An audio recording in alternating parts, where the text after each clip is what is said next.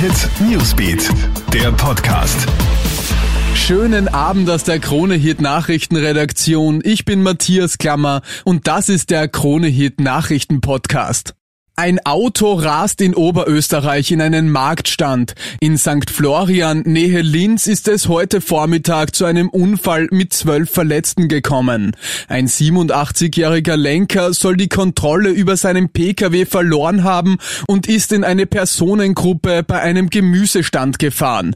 Die Verletzten, davon fünf schwer, sind ins Krankenhaus nach Linz gebracht worden. Auch der Unfalllenker ist beim Crash verletzt worden.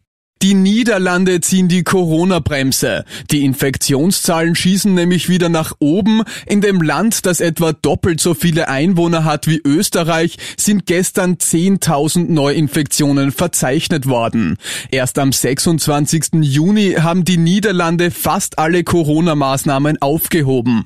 Damit ist jetzt Schluss. Clubs und Lokale werden jetzt wieder geschlossen und die Sperrstunde auf 24 Uhr gesetzt. Vermisstes Kind hat sich einfach im Haus geirrt. Eine groß angelegte Suchaktion gestern Nachmittag in Salzburg hat ein gutes Ende genommen. Ein Fünfjähriger ist als vermisst gemeldet worden, nachdem seine Mutter den Buben nicht mehr am Spielplatz auffindet.